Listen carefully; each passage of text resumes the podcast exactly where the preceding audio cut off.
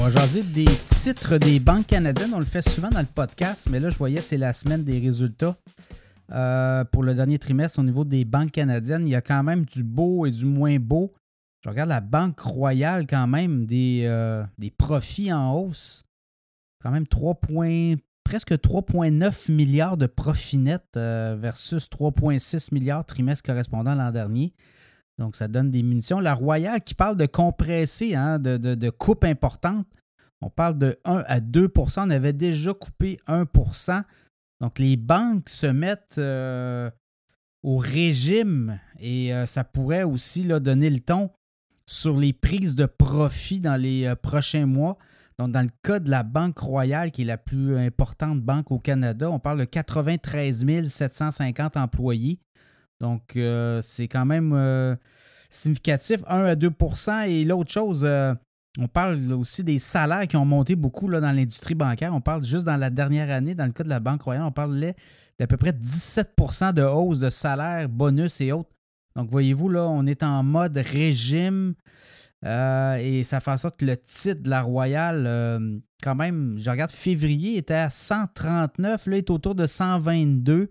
Donc, ça peut être vraiment euh, intéressant d'entrer euh, au, euh, au, capital de ces grandes banques-là, des dividendes. On parle de 4% dans le cas de la Banque Royale. La Banque TD, un petit peu plus difficile. On est exposé davantage au marché américain.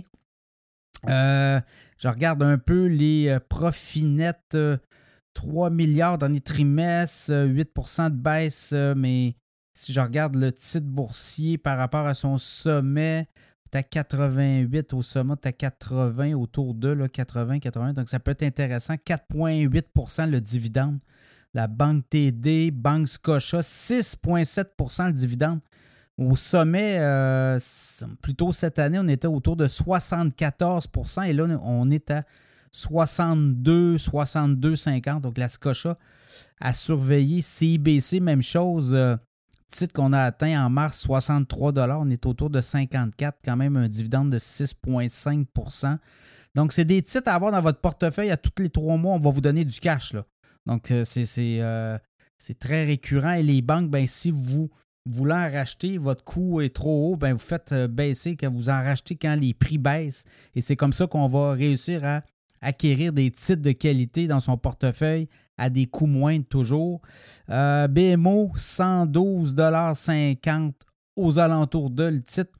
Je regarde dividende de 5,2. On était autour de 136, le sommet cette année. Donc, vous voyez, là, il y a une belle prime pour la BMO, également la Banque euh, nationale, 99 euh, autour de le titre. On a un sommet à 103 et un dividende à 4,1.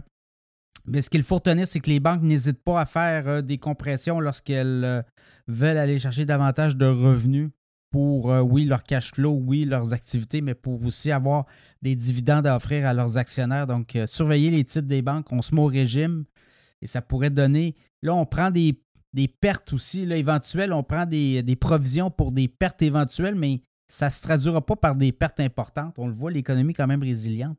Donc, ce qu'on comprend, c'est que ces pertes-là, on a augmenté, on a doublé dans certains cas des pertes euh, éventuelles, des provisions sur pertes, mais ces provisions-là vont revenir. On l'a fait en 2020, on l'a fait quand il y a des coups durs, un peu des, des, secousses euh, dans l'économie, mais ces, ces provisions-là vont revenir dans les, euh, états financiers des banques et là, ça va donner du beau, des belles, peut-être des beaux dividendes ou des beaucoup d'argent, beaucoup de fric à remettre aux actionnaires. Donc, ça sera évidemment à suivre.